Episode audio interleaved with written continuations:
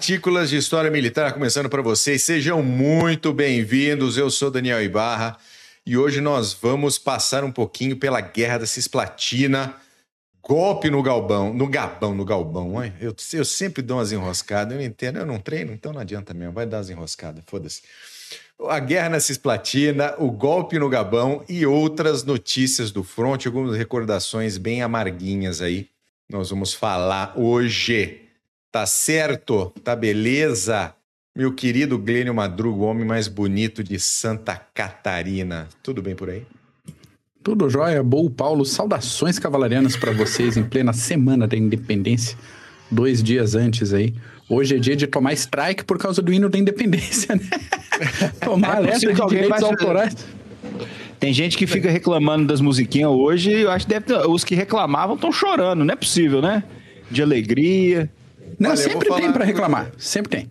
Ah, não, reclamar é um esporte, cara. Eu adoro esse esporte. O pessoal reclama, eu adoro o pessoal reclamando. Eu fico, eu fico ligadão, ligadão. E hoje, Semana da Pátria, 7 de setembro, daqui a dois dias, independência do Brasil. A gente já falou aqui de maneira bastante, bastante extensa sobre independência brasileira, as guerras da independência, que às vezes tem grande maioria das pessoas não sabe que não foi simplesmente levantar levantar do, do Riacho Ipiranga e gritar independência ou morte. Teve muita coisa que aconteceu antes, muita coisa que aconteceu depois. Depois, Max, você me lembra qual que é o CGCast dessa da independência que eu não me lembro, tá? O número. Você faz uma pesquisinha aí que eu não lembro qual que é. CGCast também... 96. CGCast 96, perfeito. Certinho. Você dá uma chegada lá que a gente já fez um deep dive aí, mas, cara, a história militar é muita coisa acontecendo ao mesmo tempo. Por isso que a gente não encaixou a Guerra da Cisplatina lá, e o MEC vai, vai mostrar por que está envolvido, tudo isso. E a gente encaixou a Guerra da Cisplatina agora. Conosco também, meu querido amigo professor, lá do interior de Minas Gerais, como eu adoro Minas Gerais, você dá uma saudade de fazer as visitas aí em Minas Gerais, Renato Kloss. Tudo bom, meu querido? Saudações, Bull Mac, saudações segianas. Como é que vocês estão, meus queridos? Tudo tranquilo? Tudo maravilha. Tudo, Tudo maravilha. Hoje, hoje nós vamos começar com a Guerra da Cisplatina, mas precisamos falar também que nós vamos seguir com algumas, algumas batalhas brasileiras que fizeram parte da história militar brasileira. Batalha dos Guararapes, guerras jesuíticas. Nós vamos citar aí, fazer um, Vai ter uma passagem, vai ter Isso, um... nós vamos, fazer, vamos citar aí um, um, um programa com todas essas uh, uh, batalhas uh, que fizeram parte da história do Brasil. A próxima, Batalha dos, dos Guararapes, desde Muito... a batalha no Recôncavo Baiano até Guararapes. Isso aí. Ótimo. Mandar um abraço para o Emilson Ricati, o Alexandre Zil, que chegou na hora, né, para variar um pouco. Yuri Anique Koch, Breno Mendes, um abraço. Fabrício Mercetti está aqui. Ganei Neto, muito obrigado. Muito obrigado pela sua contribuição, valeu mesmo. Esperamos que a gente possa fazer um excelente Guerra da Cisplatina para você, pegando uma cerveja libanesa 961. Ó, oh, eu vou procurar, é boa? É boa, eu vou procurar. Bicho, fala em cerveja não, que já dá aquela aguada na boca. Já dá, dá eu tô aqui cacete. num suquinho de laranja, depois de um fim de semana meio passado.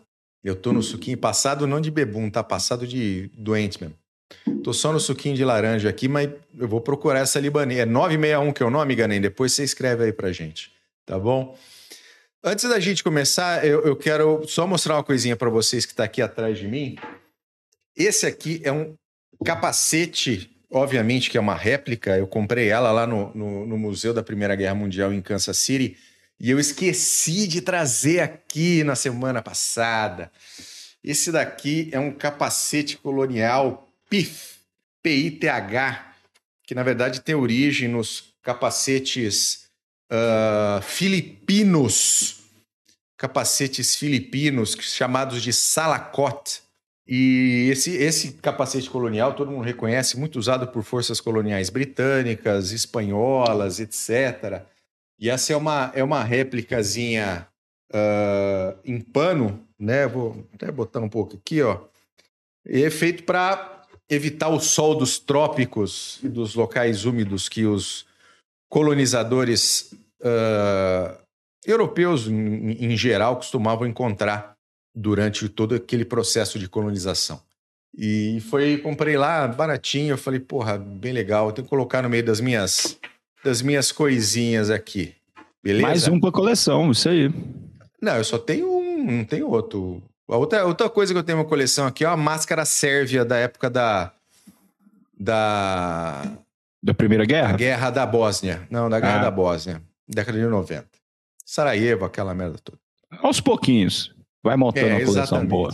É, um item de cada vez. É um item de cada vez. Vamos começar? Então vamos falar sobre Gabão. Olha que belezinha, hein?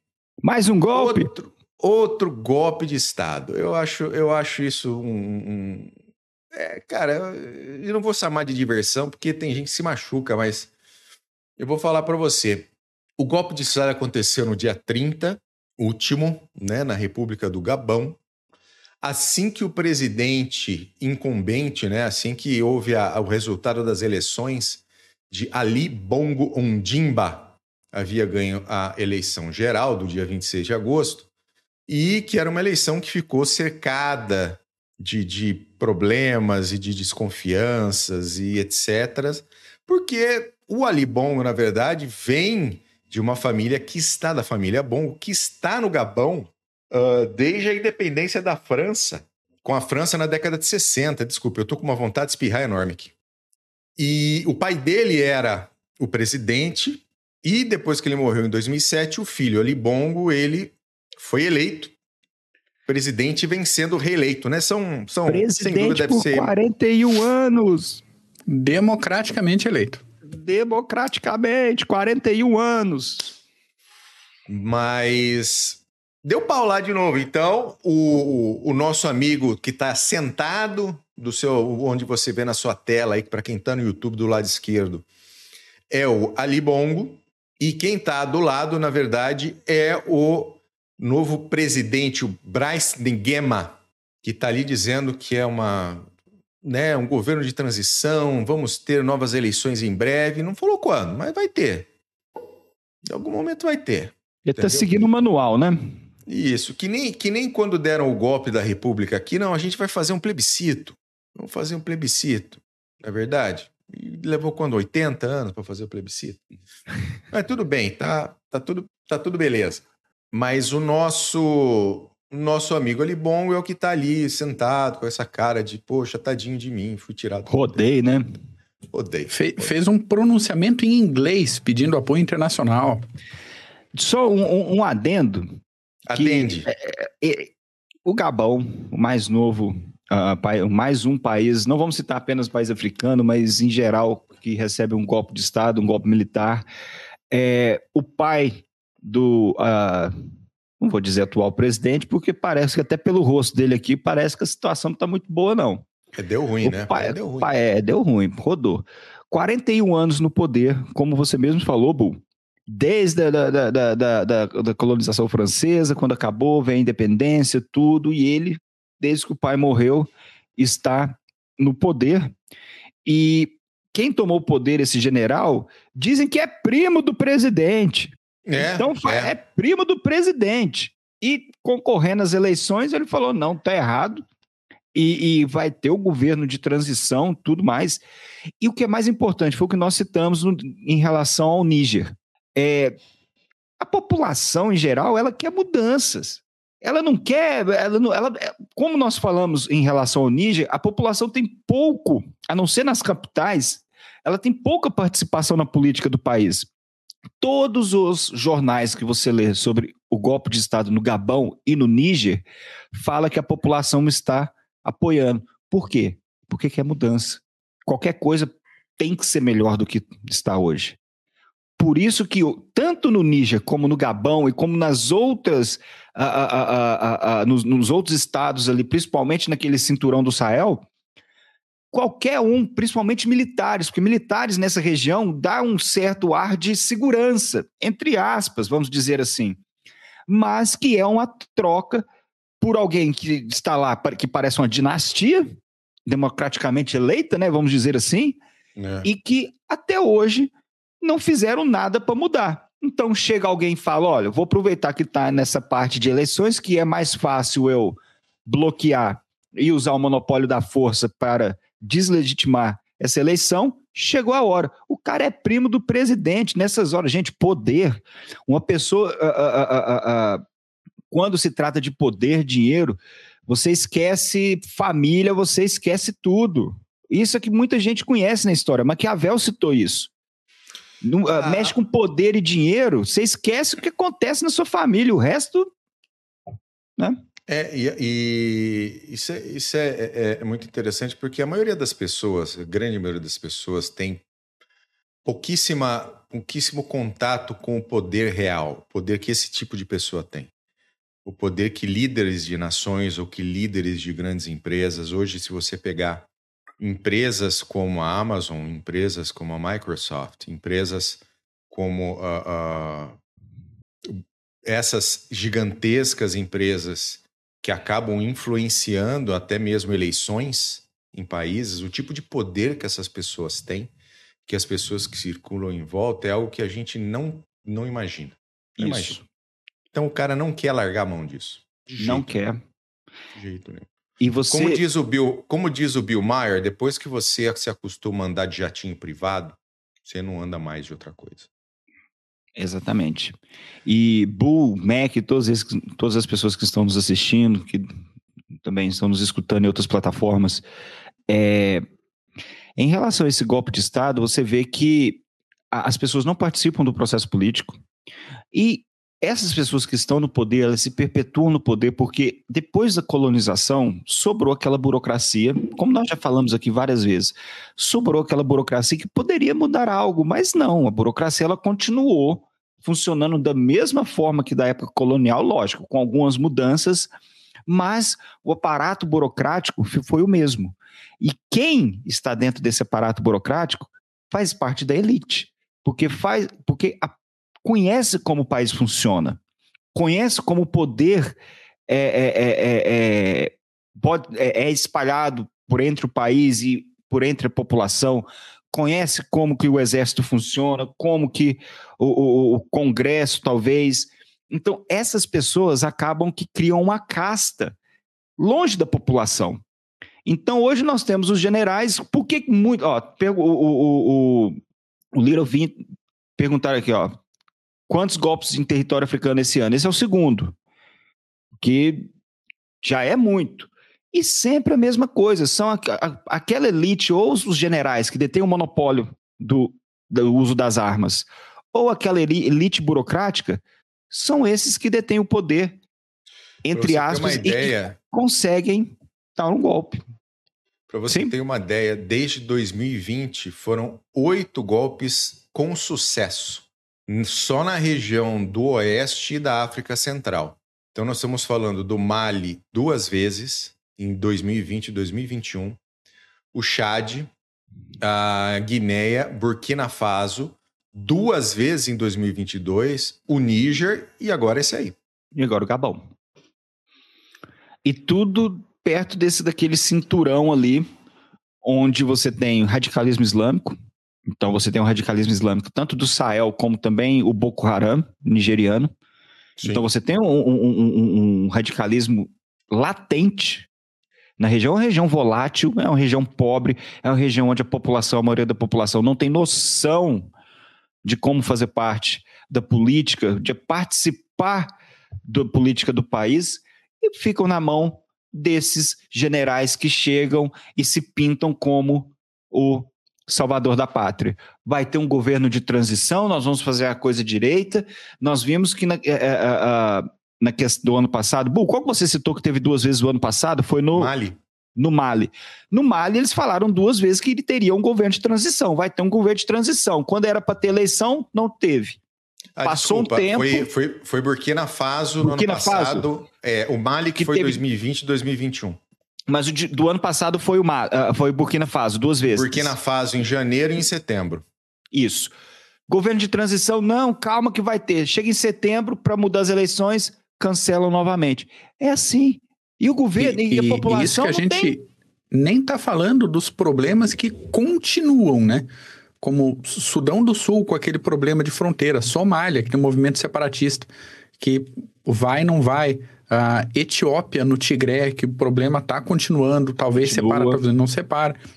Tem, tem mu- muita coisa em andamento, não é nem golpe especificamente no governo central. E, e- e muita gente, e- existem comentários que falam, ah, golpe de Estado. Ah, ah, gente, golpe de Estado não é só na África.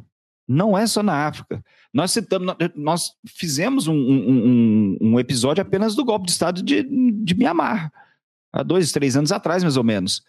E citamos outros locais onde tiveram golpes de Estado, só que hoje em dia, devido à- região ser bem, o, o Sahel, aquela, aquele cinturão ali que corta a África, sendo uma região tão volátil, onde você tem a combinação de pobreza, você tem a combinação a- a- a de falta de recursos, você tem a combinação, da, você tem a corrupção e você tem o radicalismo islâmico, no caso, mas é um radicalismo que poderia ser outro, mas que é. A- a- já pegaram em armas há muito tempo. Então você tem um, como o, o Fabrício está citando aqui, é um barril de pólvora.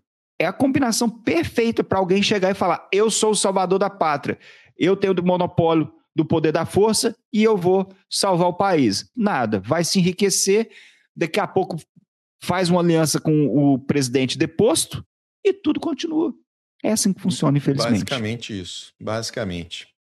Beleza, vamos, vamos pular aqui para o- o próximo assunto, porque no dia 3 de setembro, conhecido como último domingo, foi o aniversário do, da tragédia da escola em Beslan. E, cara, essa é, essa é uma das histórias mais complicadas que, que alguém pode, pode ouvir, cara, porque É triste. Beslan foi, Bes- Beslan foi triste, né? Para quem, quem não sabe, né? No dia 13 de setembro de 2004, homens e mulheres mascarados, usando trajes bombas, entraram na escola, fizeram crianças, funcionários, professores todos de refém na quadra de esportes da escola, colocaram bombas nas tabelas de basquete e isso, né, as autoridades russas foram chamadas, FSB, etc. E aí, cara, foi uma sucessão de incompetências, mas uma, uma, assim, uma sucessão de incompetências por parte do Estado russo ah, de uma maneira impressionante. Para vocês terem uma ideia do, do, de qual foi o, o- o número de pessoas, eram aproximadamente mil reféns a maioria crianças. 330 pessoas morreram durante a ação que a FSB fez, executou na escola de Beslan. 184 crianças. Eles usaram gás, dispersando gás aonde estavam todos os reféns e onde estavam todos os, ah, os sequestradores. Ah, fizeram isso mal e porcamente, o gás envenenou todo mundo. Todo mundo não, porque a maioria dos sequestradores conseguiu fugir, alguns foram mortos e um foi preso. E 330 reféns morreram. Para vocês terem uma ideia do quanto o, o, o Estado russo gosta do seu próprio sua própria população. Ah, até hoje não se não, não houve nenhum tipo de, de nenhuma pessoa foi responsabilizada, nenhuma pessoa do aparato russo foi responsabilizada por nada, mas famílias perderam 184 crianças, fora os outros adultos que somam essas 330 pessoas que morreram em Beslan. Eh, Eu encontrei fotos que não vale a pena ser mostradas aqui. Sim. Depois, se vocês quiserem, vocês procuram aí. Mas uh, Beslan é um caso assim. Beslan aconteceu por causa da guerra da Chechênia, ou Chechnya. Uh, essas pessoas queriam que as tropas russas saíssem da Chechênia. E, no fim das contas, depois de três dias de negociações e etc., uh, começaram explosões, uh, tiroteio, e essa operação da- da- da- das forças de segurança russas foi caótica e um caos completo e matou 330 pessoas, entre elas 184 crianças. Então, para a gente não esquecer das merdas que o pessoal faz Sim. por aí. E, Bu, eu acho que quando você falou assim, foi uma série de atos, foi, foi uma incompetência mestre das forças russas. E Shamil Bassaev, que era o que estava liderando essa incursão que foram até Beslan, ele fugiu. Então eu acho que isso é o, é o ápice de. Olha, nós podemos lembrar do. do todos vão se lembrar do, da, do ataque da, da FSB no Teatro de Moscou, onde vários reféns também morreram, e muitos terroristas, mas reféns também, e da mesma coisa em Beslan. Então, os russos tentaram usar a força depois de um tempo tentando a, negociar, e foi um banho de sangue. Muitas crianças morreram. É até é, é, alguns documentários a gente até cita que, gente, existem documentários sobre isso no YouTube, assistam. Se você tiver estômago forte, você assiste porque é muito fácil a gente assistir filmes de guerra, documentários de batalhas e tal.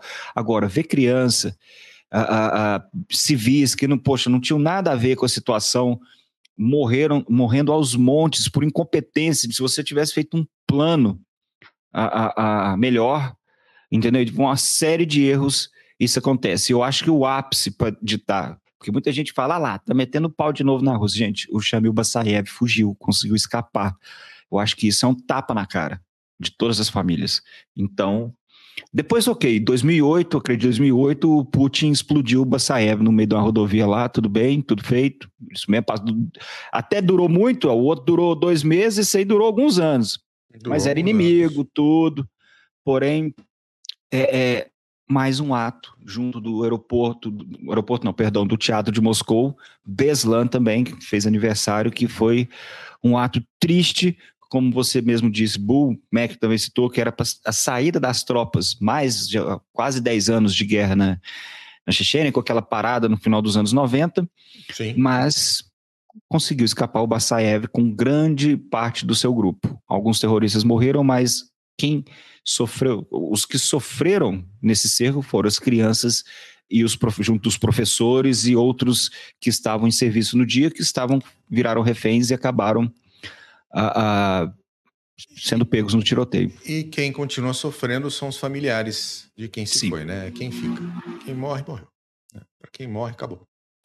Beleza. Mac, agora saindo desse momento meio sombrio aqui, vamos para a sua linda pauta. Agora eu vou para a aula. Espera aí.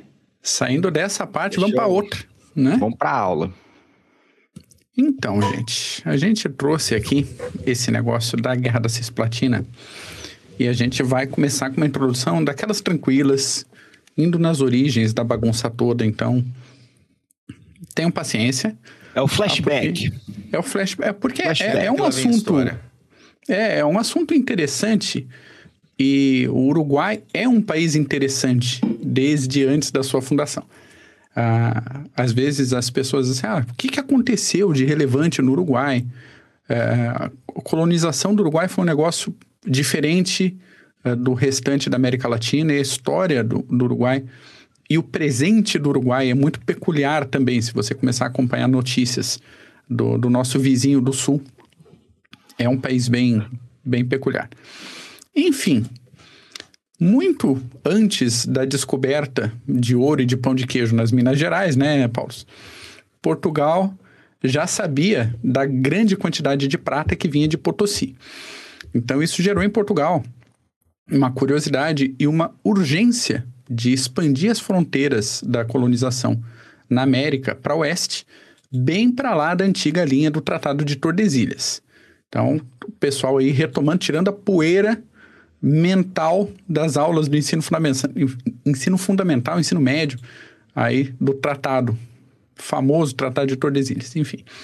Conforme o, o, o, território era expandido, novas vilas e eram criadas, e com essas vilas a necessidade de abastecimento desse, desses povo, povoamentos. Então surgiu todo tipo de comércio, produção rural foi expandindo, por aí vai. E a coisa chegou num ponto que era muito mais rápido chegar nesses territórios do oeste, né, territórios mais ocidentais da América Portuguesa, navegando pelo Rio da Prata e não andando a passo de mula pelos interiores do continente até chegar uh, no interior. A gente vai viu isso no episódio de uh, sobre a, a, o início da Guerra do Paraguai. Foi um exemplo uh, prático para chegar na província do Mato Grosso, tinha que dar a volta pelo Rio da Prata de, de barco, subir, passar em Assunção Quer dizer, não tinha estrada, não tinha comunicação que fizesse isso por terra. Era muito mais rápido fazer é, pelo mar. Então a Espanha já tinha fundado nesses é, inícios de colonização, ali na embocadura do Rio da Prata, uma tal de Buenos Aires, lá em 1536, que depois foi destruída, foi refundada, teve um monte de rolo lá, é, que agora não importa, mas o, o, os indígenas destruíram Buenos Aires uma vez, os ingleses invadiram Buenos Aires outro. Foi espetacular. É, você dá uma, uma meia bobeada, os ingleses invadem o negócio. Já estão lá, estão lá. Exatamente. Já tá pisando lá. É o nosso negócio, é, é negócios é, de família. Bobeou. É, até tem uma, uma brincadeirinha que a, a maior exportação, sei lá, do Brasil é soja, a maior exportação de tal Emílio, a maior exportação da Inglaterra são dias da independência. É, oh. Tem, tem isso. Cara, nós somos, nós somos criadores de feriados alheios. Exatamente. Tem que colocar depois aquele mapa dos países onde a Inglaterra não invadiu. Sim, ah, então, são pouquíssimos, pouquíssimos, pouquíssimos. É. Talvez a Tailândia, um ali, outro ali, mas são pouquíssimos países. Exato. E por pura falta de oportunidade. Não, é falta de tempo mesmo. Acredito que foi até falta de tempo. Tava aguentando guerra na Europa tal, porque senão levava tudo. Tá certo. É isso aí. É, pior que é bem isso. Enfim. É, com a fundação e estabelecimento ali de Buenos Aires, no, no, na embocadura do Prata, Portugal fundou outra cidade quase de frente do outro lado do estuário, uma tal de Colônia de Sacramento, isso em 1680. Interessante a gente comentar aqui que, além da importância militar de marcação de posse territorial, a grande, talvez a principal importância de Sacramento foi ser um porto comercial muito importante na região. Principalmente para Portugal e também para Espanha, que muitas vezes mantinham o comércio funcionando ali, enquanto as sedes dos seus respectivos reinos na Europa enfrentavam alguns perrenguezinhos diplomáticos. Então, se pau vai torar, vai ter problema diplomático lá na Europa, aqui entre Buenos Aires e Sacramento a coisa continua. Mercadoria vai, mercadoria volta. Aí Sacramento caiu para os espanhóis uma vez, voltou para os portugueses em 1681. Aí a Espanha reconquistou Sacramento entre 1705 e 1715. E aqui entra outro problema comercial, ou uma solução comercial, que é o contrabando.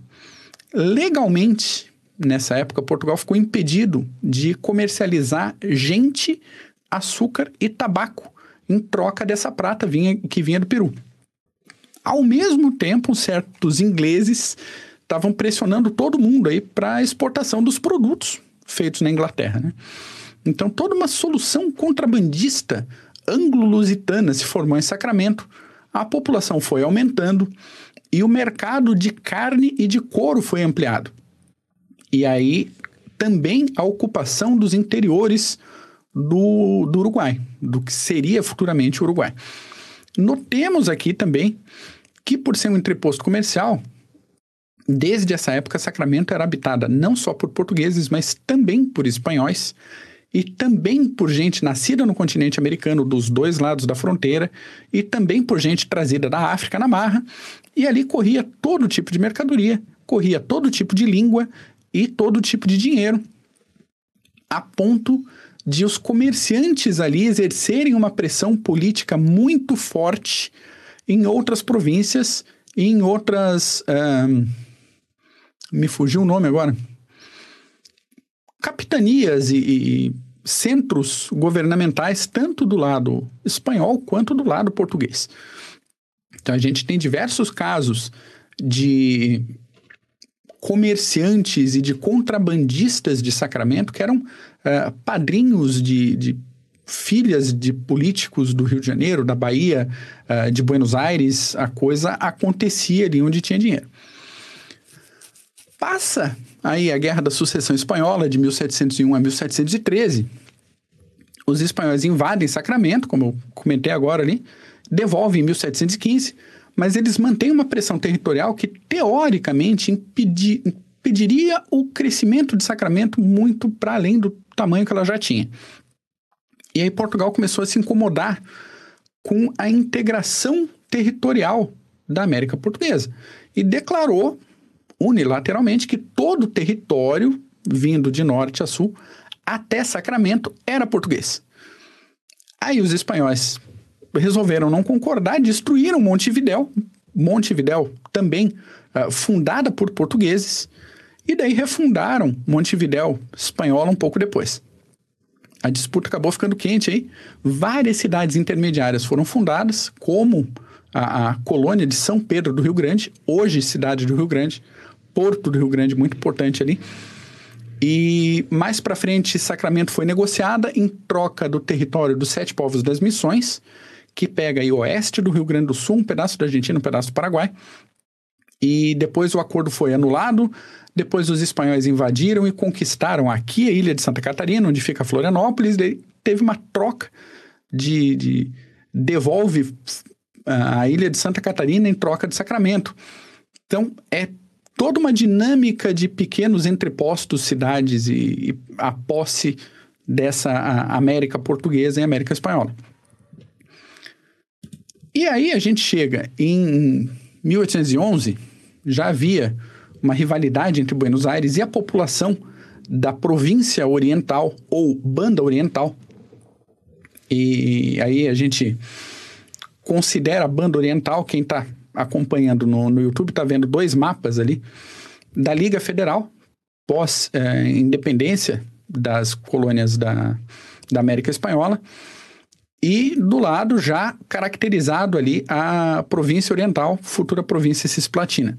Vê que território pega não só o Uruguai, mas pega um, uma boa parte do oeste do atual Rio Grande do Sul também.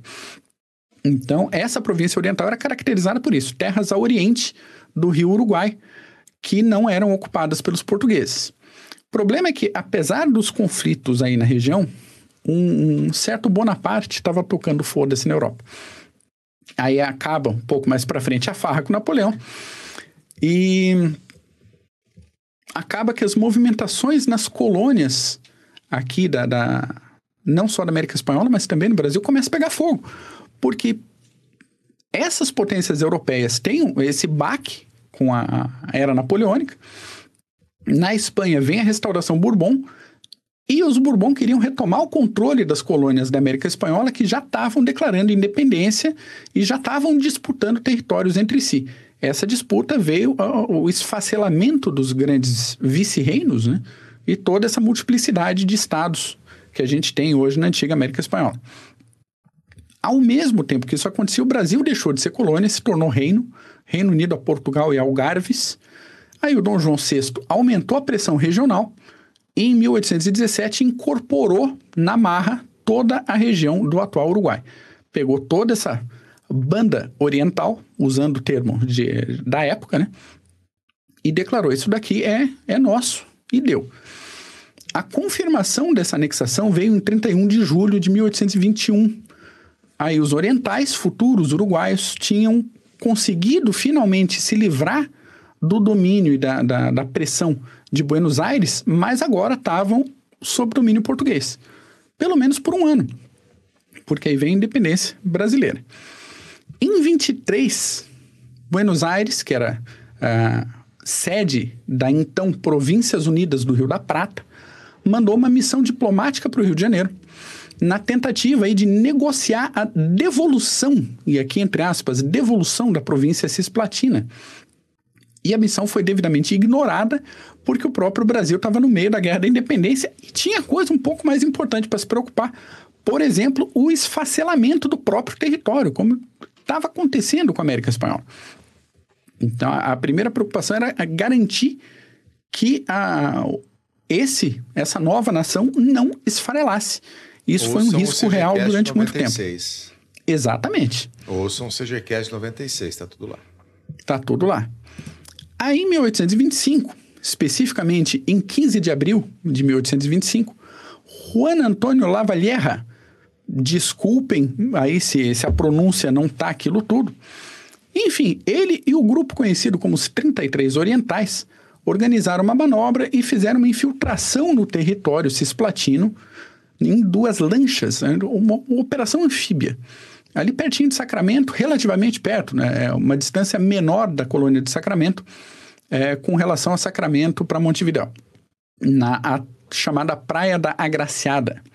Ali eles hastearam uma bandeira vermelha, azul e branca, escrita liberdade ou morte, e passaram a conquistar o apoio da população local com os ideais de independência da região. E até buscaram ajuda de alguns fazendeiros do Rio Grande do Sul, apesar de eles contarem com financiamento de Buenos Aires. Olha que peculiar, como eu falei, essa situação uruguaia, porque sempre teve uma presença de brasileiros, não só nas grandes cidades, mas dos estancieiros uh, do Rio Grande do Sul, os caudilhos sul-rio-grandenses, como também presença dos argentinos vindo da, da, da, das províncias unidas do Prata.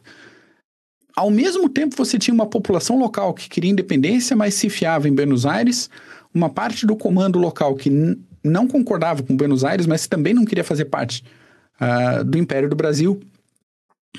Como gerenciar essa situação? Os 33 orientais, os heróis da independência uruguaia, contaram com esse apoio financeiro de Buenos Aires, mas eles tinham clara essa ideia de independência. Enfim, aos poucos esse apoio foi crescendo no interior. O domínio brasileiro ficou razoavelmente restrito às cidades maiores. E nessa confusão toda aí, o general Frutuoso Rivera se juntou à revolta, pressionou os brasileiros e acabaram declarando anulação da anexação da província cisplatina.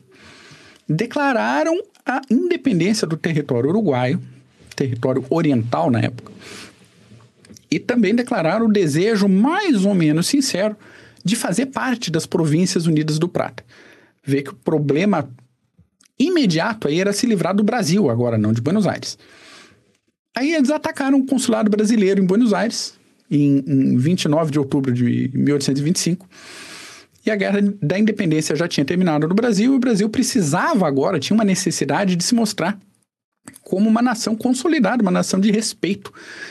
E, porra, atacar o consulado, cara. Você não. Como assim, né? Então. Palhaçada gente... é essa. Né? Palhaçada né? é essa. Então, antes da gente cair nesse negócio da guerra propriamente dita, sobre os 33 orientais, ainda existe uma discussão historiográfica se eram 33 mesmo, se eram mais, se eram menos mas 33 é um número tradicionalmente aceito e relativamente mais aceito até entre os historiadores. Embora existam listas com mais nomes e com menos nomes, é, listas que colocaram gente que se juntou depois dessa operação ao grupo e tirando alguns nomes originais e que acabaram uh, desertando no meio do caminho. Então teve uns ajustes aí. Outra coisa importante a gente comentar que nem todos eram orientais, no sentido de nascidos ou moradores uh, nas terras a leste do Rio Uruguai. Alguns eram argentinos e tinha uns paraguaios misturados no meio ali também. E, por fim, os líderes da libertação uruguaia eram maçons da loja Los Caballeros Orientales. Aí vai também uma importância adicional do número 33 como grau é, maior da maçonaria. Tudo amarradinho, tudo ligadinho. Aí a gente chega na guerra porque em dezembro de 1825, Dom Pedro I reconheceu o estado de guerra contra Buenos Aires e declarou guerra de volta. E declarou nos seguintes termos, e aqui eu vou ler para vocês. Havendo o governo das Províncias Unidas do Rio da Prata praticado atos de hostilidade contra esse império sem provocação e sem preceder declaração expressa de guerra, prescindindo das formas recebidas entre as nações civilizadas. Sentiu a vacalhação, né? convém a dignidade da nação brasileira e a ordem que deve ocupar entre as potências que eu, tendo ouvido meu Conselho de Estado, declare, como declaro, a guerra contra as ditas províncias e seu governo. Portanto, ordeno que por mar e por terra se lhes façam todas as possíveis hostilidades, autorizando o curso e armamento a que meus súditos queiram propor-se contra aquela nação declarando que todas as tomadias e presas, qualquer que seja a sua qualidade, serão completamente dos apresadores, sem dedução alguma em benefício do Tesouro Público. Vem sem imposto de renda, direto. O Conselho, Conselho Supremo Militar o tenha assim entendido e o faça publicar, remetendo este por cópia às estações competentes e afixando-o por editais. Palácio do Rio de Janeiro, em 10 de dezembro de 1825, quarto da independência do Império. E está declarada a guerra. Então, nesse momento de declaração de guerra, tinha-se três possibilidades principais ao alcance. A primeira, deixa a cisplatina para a Argentina, fica com a humilhação, engole, não tem prejuízo, pelo menos financeiro. Pega a cisplatina de volta na marra como parte do Império Brasileiro e Buenos Aires que se lasque, era a segunda opção. E a terceira opção era tentar um meio termo e tentar garantir um território independente que funcionasse como estado tampão entre as províncias unidas do Prata e o Império do Brasil. Das três opções, nesse momento, essa era menos possível, porque tanto o Brasil quanto Buenos Aires estavam se estabelecendo, estavam se firmando como estados independentes, queriam garantir um certo status de força na região. Então, um, uma demonstração de fraqueza do Brasil poderia gerar o desmembramento, como a gente vai ver é, esse risco pelo menos até 1845, com os conflitos regenciais, e também as províncias do, unidas do Prata não eram tão unidas assim a ponto de arriscar um, uma demonstração de fraqueza. Então, falando de guerra propriamente dita, apesar da, da, população brasileira ser bem maior que de qualquer um dos vizinhos da região, e a gente está falando aqui de quase 6 milhões de pessoas, aí contando é, livres escraviz, escravizados, contra 600 mil é, habitantes na Províncias Unidas do Prata e 60 mil na Cisplatina. Essa medição populacional não corresponde a poderio militar nesse momento. Nas províncias. Como, né, Oi? Não tinha nem como. Não tinha como, não tinha estrutura nacional ali. Nas Províncias Unidas, o, só o pessoal de Buenos Aires mesmo se importava com a guerra. O resto do pessoal não estava nem aí com esse negócio, sabe? Banda Oriental, deixa pra lá, assim, a gente não tem que bancar. Pode aí. Exatamente, exatamente. É, e, e, no Brasil a situação não estava muito diferente, porque as províncias continuavam com sérios problemas de interligação de comunicação entre si. É, como a gente falou no outro episódio. O achava dessa guerra. É, não tinha nada a ver com isso. já tinha. Não. As antigas. É, não era província ainda, enfim, capitanias, os centros, cada centro brasileiro ali tinha mais ligação com Portugal do que com os outros, né? É, então, o, o, negócio não tinha essa integração toda. Ainda era só que era metrópole, né? Exatamente. Então, para complicar, nenhum dos três envolvidos no conflito tinha, nesse ponto, desenvolvido um exército nacional também. Então, no caso do Brasil, o pessoal que combateu no Uruguai entre 1811 e 1821 era quase todo mundo português, e esse pessoal voltou embora para a Europa. O que tinha no Brasil era pouca coisa, e o pouco ainda era desorganizado, e aí foi preciso apelar para recrutamento forçado, que nunca tem qualidade, e para contratação de mercenários alemães e irlandeses que demora para chegar. Então, quando chega lá, 1826, todo o exército, todo o exército brasileiro, todo o exército, tá? foco no todo, dava 10 mil homens. 9 mil dos quais eram estavam no local da guerra. Mil para o resto do território brasileiro. Uh, muitos desses 9 mil ainda eram recrutamento local. Então tinha uruguaio, tinha, é, né, tinha os orientais, tinha um pouco de argentino que mudou para lá, tinha brasileiro que estava morando lá, tinha, tinha de tudo. Então não dá para garantir se... um, uma coesão militar. Pô, se tivesse sido bem organizadinho, tinha dado para os ingleses invadirem ali o Nordeste do Brasil, né? Dar, Era só dar uma, uma planejada legal, né? Dá, né? Bem planejadinho, todo mundo transa, não é assim que o pessoal fala? É. Dava pra é. ter feito isso, mano. Dava. Nossa, frouxo. E dava em Buenos Aires também. Porque dava. o primeiro recrutamento de Buenos Aires deu uma força de 800 combatentes. Oh, não 8 mil. 800 combatentes, o primeiro recrutamento. Depois, claro que aumentou, né? A gente vai ter batalhas maiores, né? Mas o, o, a primeira movimentação foi 800 cabeças.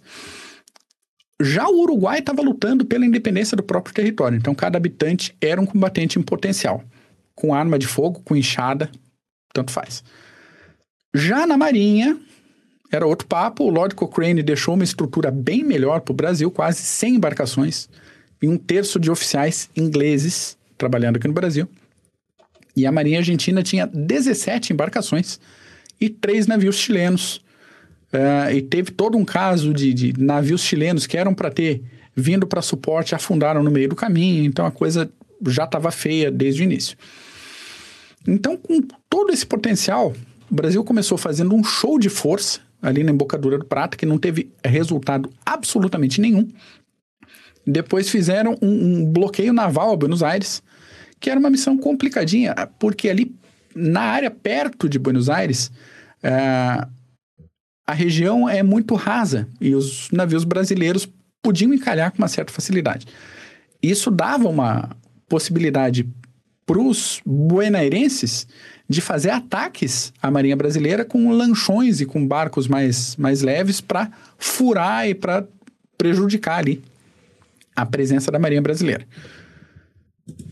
Feito esse, esse pré-guerra, a gente tem que o primeiro embate que pode ser considerado de grande porte foi a Batalha de Sarandi, em 12 de outubro de 25.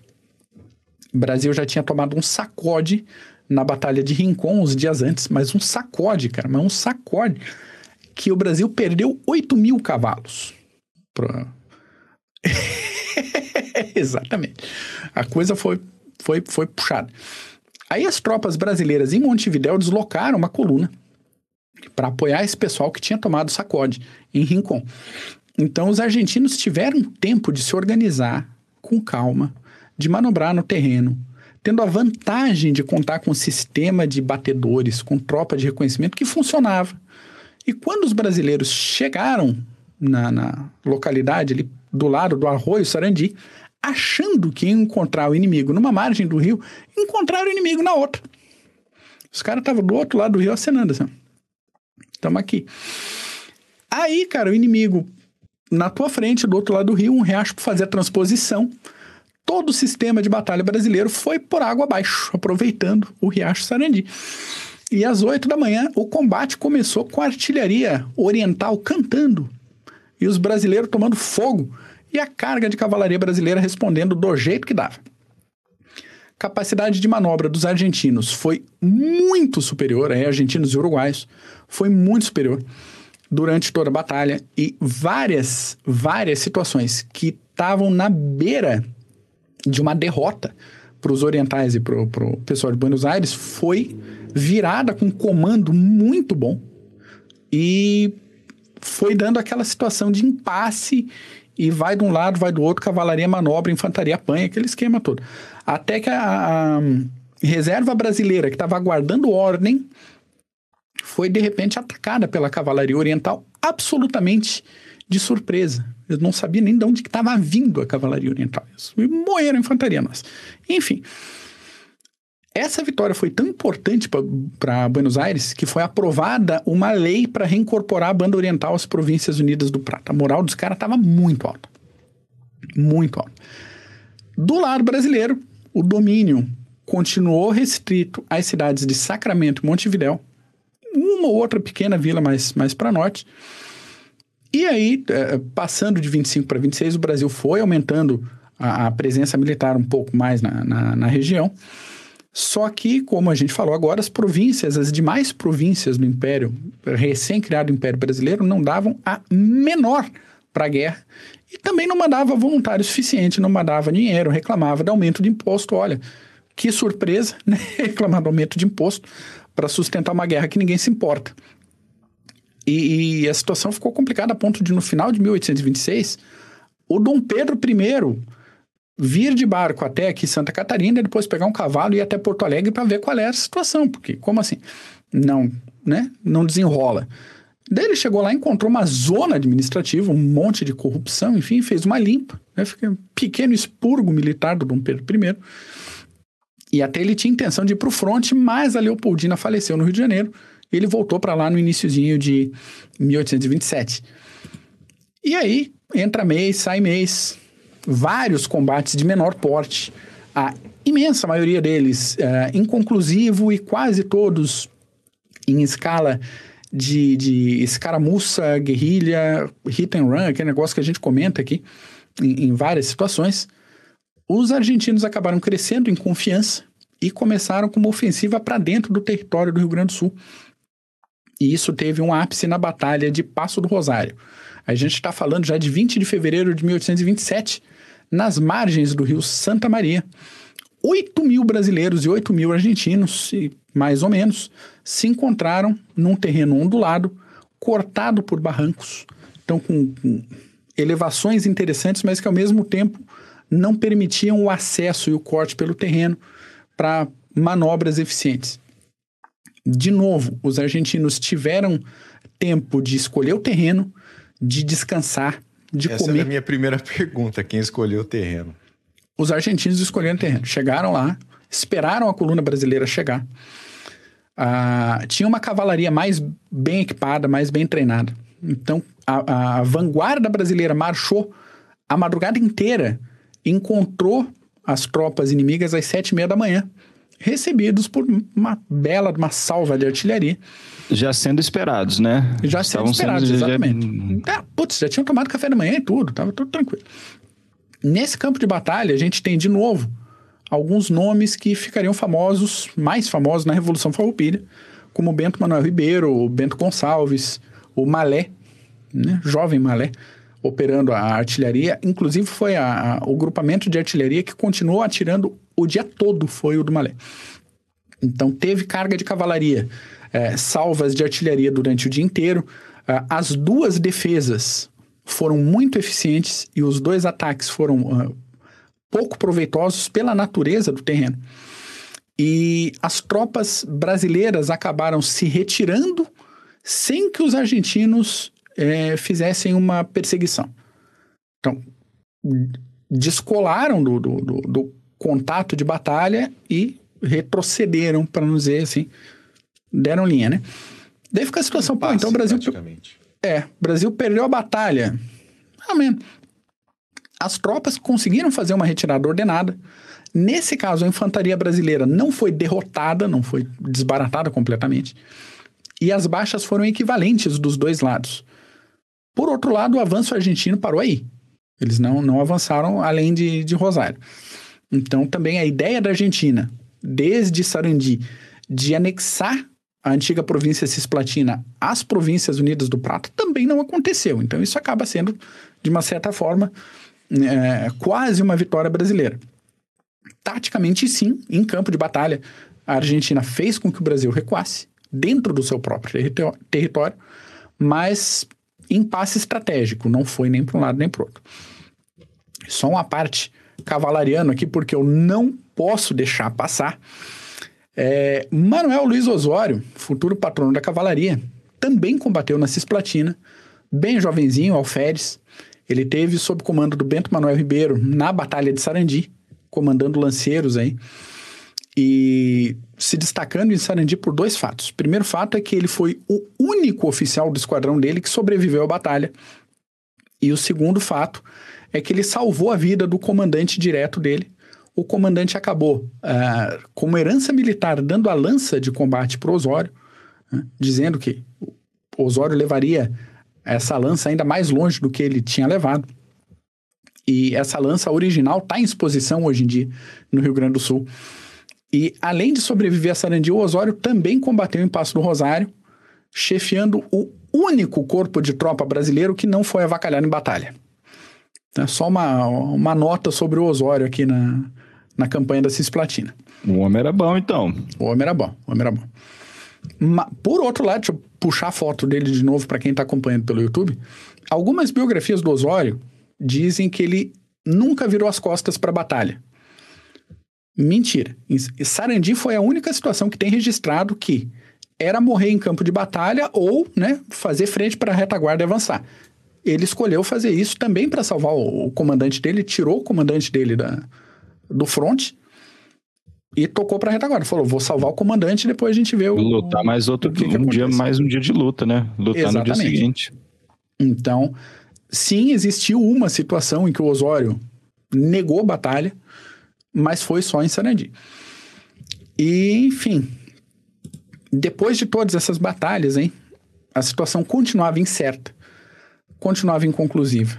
Enquanto isso acontecia, enquanto esses combates. Aconteceram algumas batalhas navais, duas vitórias brasileiras importantes, uma vitória da Marinha Argentina importante também todo mundo correu atrás de apoio internacional. Então, os argentinos foram atrás dos ingleses, que não quiseram se meter diretamente no combate, assim como os americanos, É, apesar de os ingleses sempre mostrarem uma preferência desde o início do, do- da situação, demonstrar um, um, uma predisposição a apoiar a independência do, da província oriental, da banda oriental.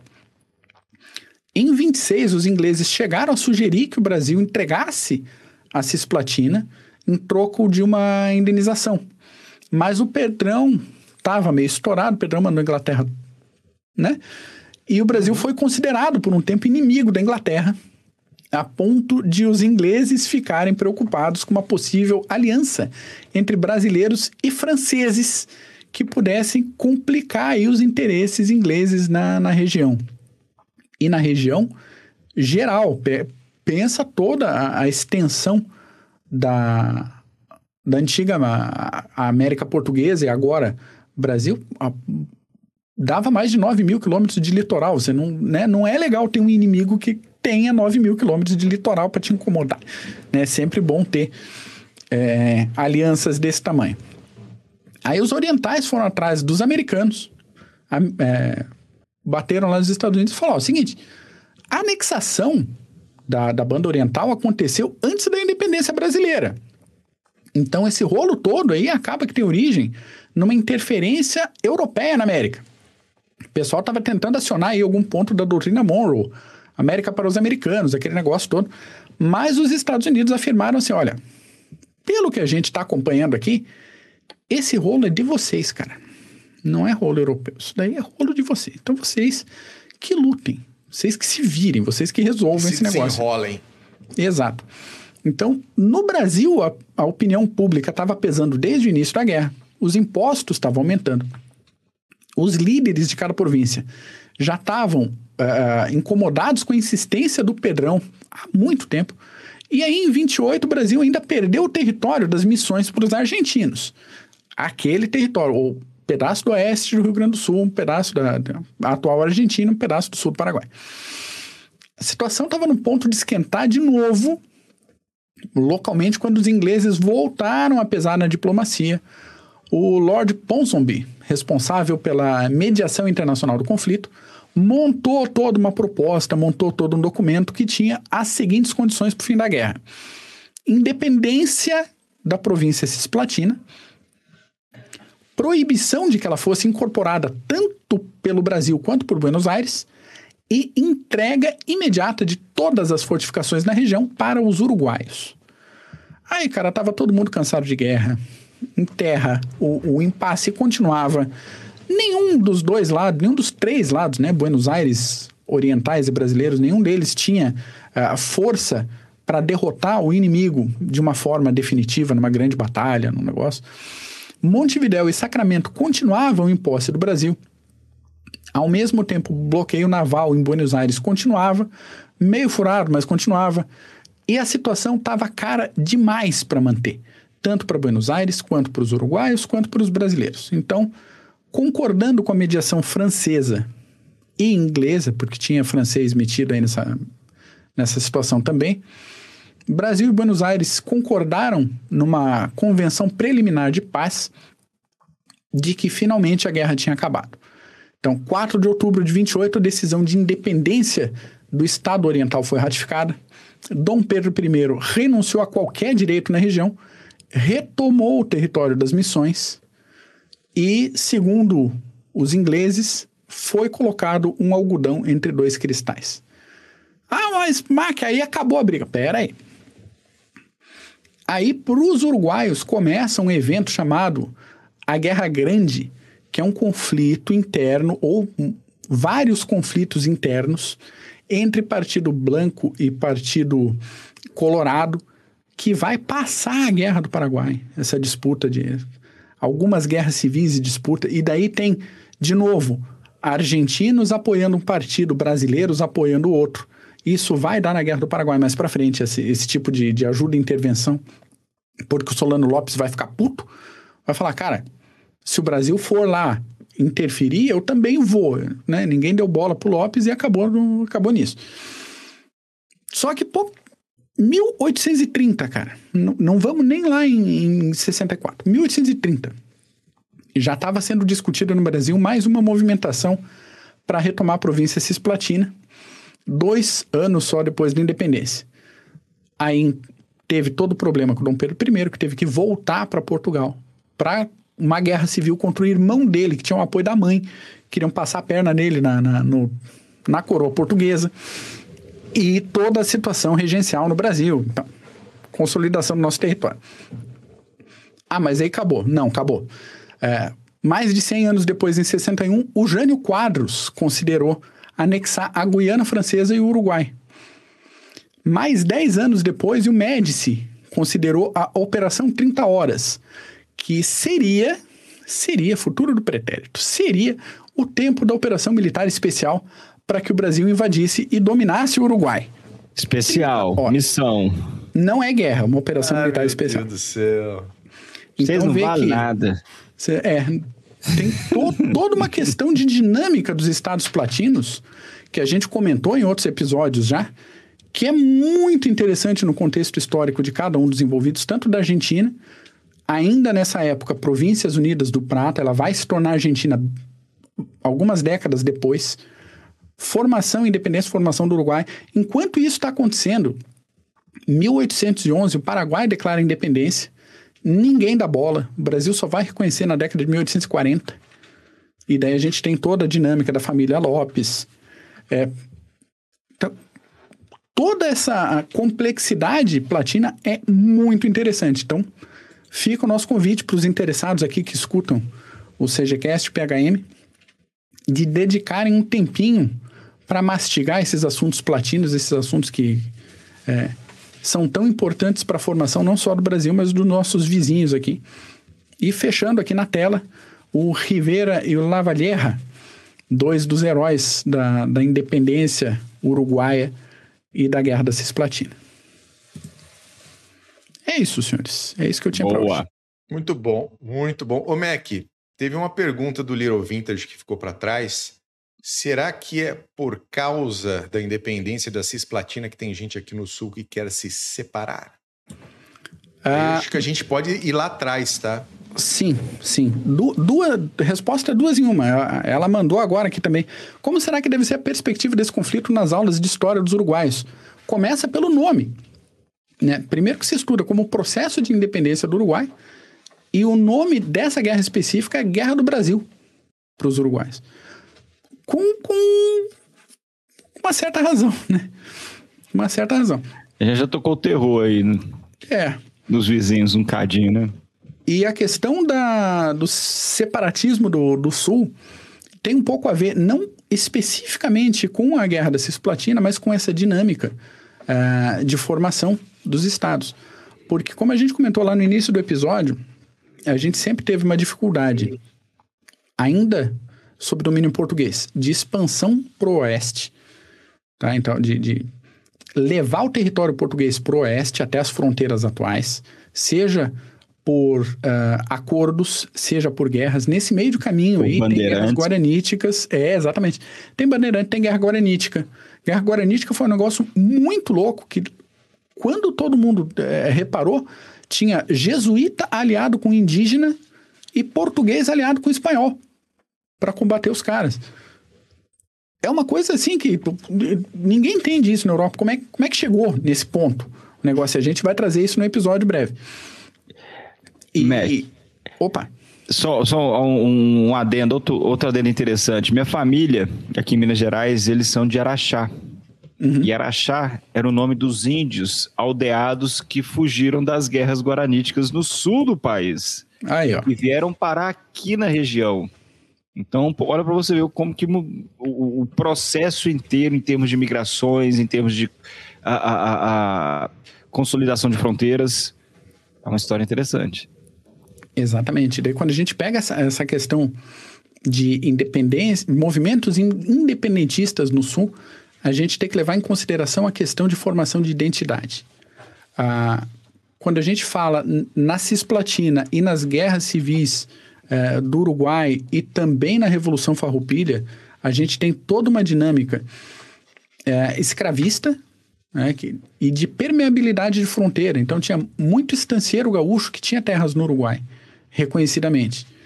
E dentro da fazenda do cara não tinha divisa, né? não tinha marcação ali, um, um checkpoint Charlie para dizer, ah, aqui para, aqui não vai. não, tem, né? Então tinha muita gente que fugia do Brasil para o Uruguai. E tinha contrabando, tinha toda um, uma situação que quando um, a situação política no Uruguai ficava complicada e os brasileiros que estavam no Uruguai começavam a ser prejudicados, isso gerava um, um, uma demanda política para o Rio de Janeiro, que nem sempre o Rio de Janeiro conseguia ou tinha interesse de resolver. Isso a gente tem a questão dos impostos sobre o charque, a gente tem, de novo, questão escravista, a gente tem vários eh, desapropriações que aconteceram de brasileiros no Uruguai. Me corrija se eu estiver errado, né? O Brasil foi o último país, né, das Américas aqui a, a, ter a sua a abolir a escravatura. Abolir a escravidão, isso mesmo. Sim. E, tudo isso acabou gerando, principalmente no Rio Grande do Sul, um pouco em Santa Catarina, mas, mas menos, né? principalmente no, na província de São Pedro do Rio Grande, uma insatisfação é, tão grande com o Rio de Janeiro que passou a, a gerar uma necessidade assim, a gente tem que resolver as coisas por conta própria. Então, se o Rio de Janeiro não ajudar, a gente vai fazer. Se o Rio de Janeiro não der suporte, a gente não quer mais o Rio de Janeiro. Então, é, essa é a origem da, dos movimentos até atuais de separação, que tem a ver com os conflitos da Bacia do Prata, mas não é especificamente de uma coisa, é de toda uma dinâmica de 200, 300 anos de distanciamento da sede, no caso da sede do Império, uh, até com o governo republicano e como é que funciona. Então, o, o fato do Rio Grande do Sul ter uma identidade de Estado tão forte que Santa Catarina, por exemplo, não tem. Você não tem um catarinense padrão, mas você tem um gaúcho padrão. Né?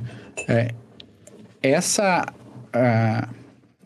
Vou colocar entre aspas, essa criação de alguns mitos uh, gauchescos que aconteceu para o século XX também é um movimento uh, de reação à política do café com leite aos primeiros tempos da República. A gente sabe onde que vai dar isso em outras revoltas. Uh, Revolução Federalista. A gente sabe que, que acontece nas décadas seguintes. Então, é tudo faz parte de, de, geração de identidade, que também aconteceu na Europa, se a gente pensar os nacionalismos uh, da Alemanha, unificação alemã, unificação italiana, a toda a questão do romantismo, o resgate nas fontes medievais antigas, da glória, do passado, parará, parará, todo mundo entortava tudo, falar isso daqui é a nossa identidade nacional. Isso também acontecia aqui. Essa geração é, tentativa, pelo menos, de geração de uma identidade forte o suficiente para consolidação enquanto povo. Nem que a província do Rio Grande, nesse caso que a gente está comentando agora, tivesse que formar um, uma nação própria. Então, tá tudo amarrado, é, não só com a antiga sede do, do, é até do Império Português, quanto aqui.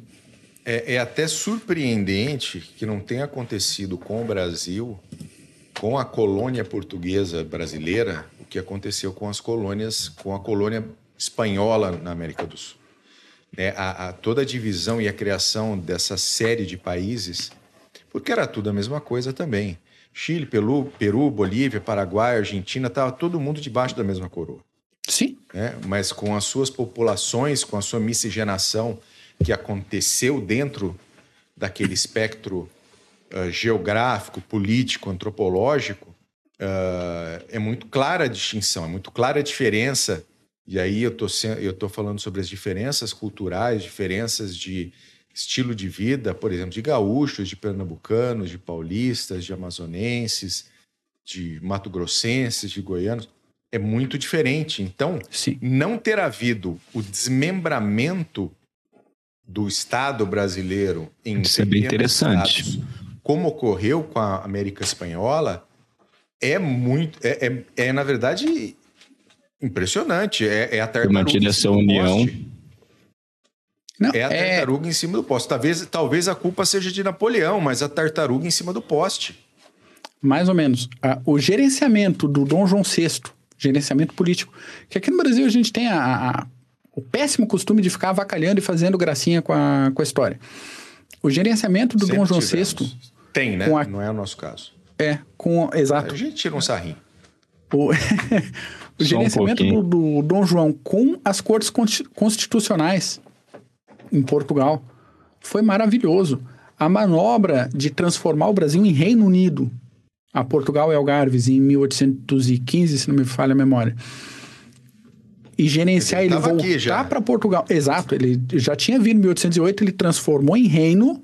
Isso, por isso que eu estou falando que parte dessa culpa é de Napoleão. Se ele tivesse lá, continuaria sendo colônia, não seria Reino Unido. e Portugal. talvez o desmembramento seria ter, ter, teria ocorrido mais facilmente.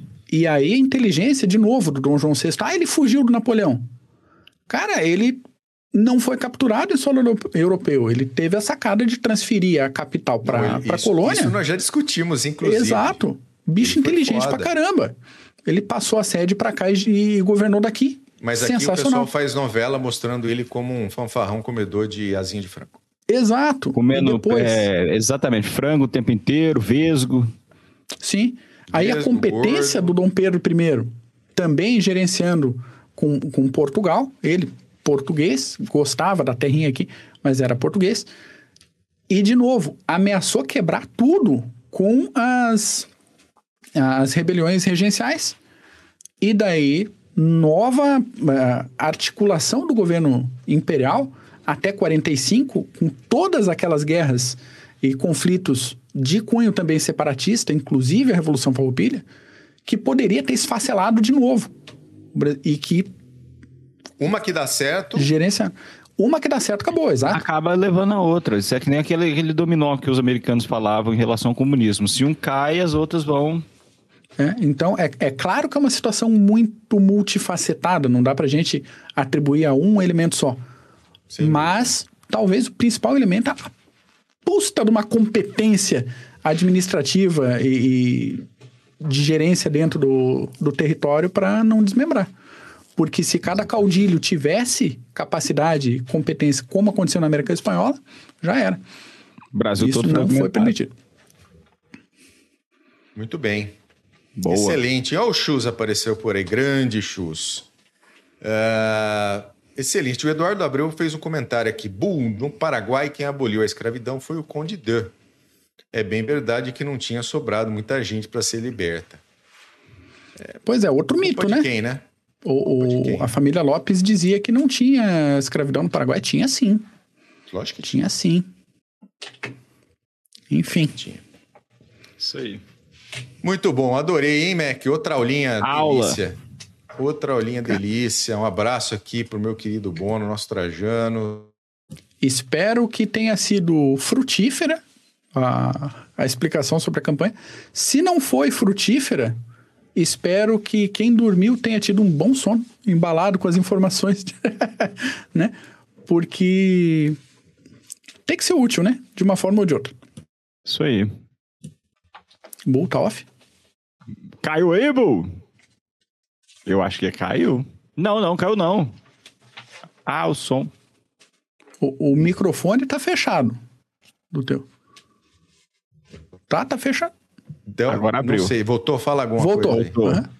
Ah, agora voltou. voltou. Não, deu pau aí. alguma coisa aqui. Alguma... É, mas foi no final, então tá tranquilo. Ah, toma no cu. Não, de repente desconectou tudo. Acontece, acontece. Então tá bom, meus amigos, muito obrigado, hein? Obrigado a todo mundo que esteve aqui por aqui. O grande Alexandre Zil, que falou aqui, mas não vou falar nada de você hoje. Igor Carbas estava por aí, Daniel Araújo, Cristiano Cardoso.